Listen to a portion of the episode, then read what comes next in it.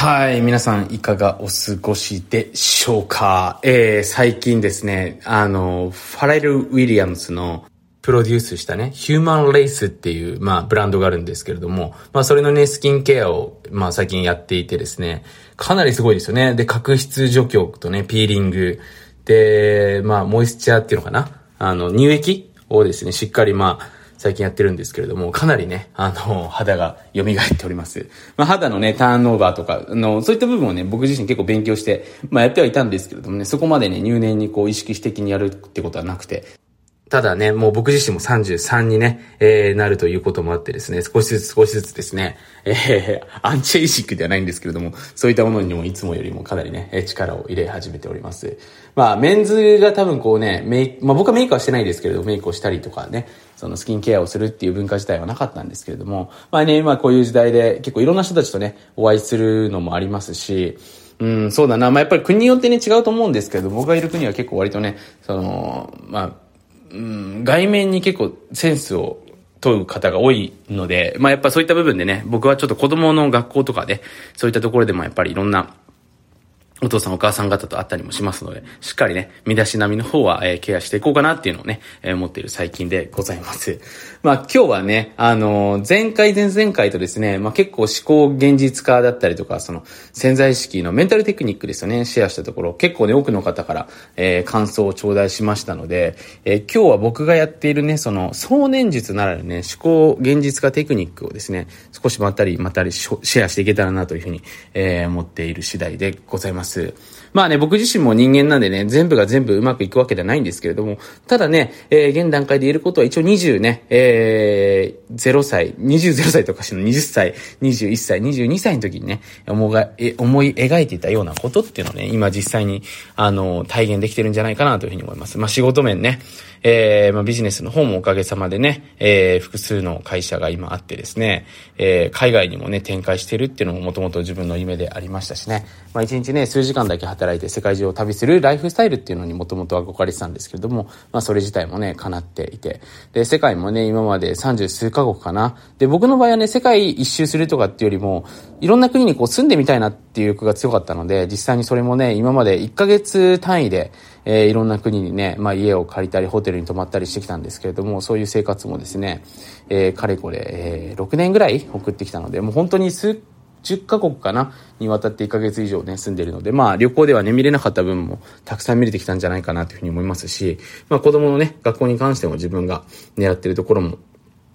入れましたし、他にもね、まあ、あの、まあこういう別にね、おまけ的なものなんですけれども、一応、まあ、ターザンっていうね、雑誌の方にも僕が作ったパンツの方が取り上げて、紹介していただいたりとか、などなどね、いろいろと昔こういったものがで、ね、起きたらいいなってことがですね、えー、たくさん今現実化してきてるんじゃないかなというふうに思います。でももちろんね、その過程でこう想定外の出来事っていうのもやっぱりあったりするわけですよね。えー、そういった部分も含めてね、えー、でもやっぱり人生で、そのやっぱり自分が思ったことがやっぱりこうね、なんか叶ってきている感覚だったりとかですね、その一つ叶ったことによる、なんかこう人生のまた新しい醍醐味みたいなのを知れた瞬間ですごく嬉しかった瞬間なんですね。なので今日そういった話を少ししていけたらなというふうに思っています。で、まずね、そのさっき、この今回のね、この冒頭でも話させてもらったんですけれども、やっぱりその脳波っていうものが非常に重要になってくるわけなんですよね。で、当然ながらね、不機嫌な状態で、まあ、僕は不機嫌はね、本当に犯罪だと思ってるんですけれども、要は自分で自分の感情の責任を取れてない人ですよね。自分で自分の感情を感じてるのに、それを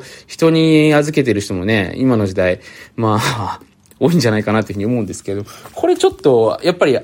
あんまりいいこと起きないですね。で、当然ながらね、まあ、良いことっていうのはですね、自分が思っている以上に何かね、すごいオファーが来たりとかですね、まあ、大体人間関係に気にする部分が多いと思うんですけれども、まあ、思わぬ偶然っていうのかな。えー、そういったものっていうのをですね、やっぱり起こしていくためには自分の脳波ですよね、周波数をも変えていかないといけないわけですよ。で、実際にね、これ、ノーベル生理学賞だったと思うんですけれども、利根川さんってね、方が、まあ、研究してましたけれども、あの、赤ちゃんのね、脳みそっていうのは 7.5Hz になっていると言われていて、で、実際に宇宙のね、ヘルツっていうのも 7.5Hz なんですね。で、ヘルツってね、こう怪しくなくて、全然音楽もそうですし、まあ、マイクロウェーブっていうのもそうですし、すべてね、やっぱ周波数で、Wi-Fi もね、もちろん周波数なので、すべて周波数でね、えー、成り立っておりますのでね、まあ、これ音楽関係やってる方は詳しいと思うんですけど、僕たちの脳にも脳波っていうものがあるわけですよね。で、この脳波っていうのをね、僕測定する機械をね、結構いいの持ってるんですけれども、これを見ているとね、どういう時に自分の要は、その思考状態がいいのか、まあ、思考がいいっていうよりもその脳波状態がいいのかっていうのを僕結構徹底検証したんですよね。本当に人と話してる時とかもね、あのー、まあ、おでこにくっつけるんですけれども、そういう、そういうのをくっつけてね、話していたりとか、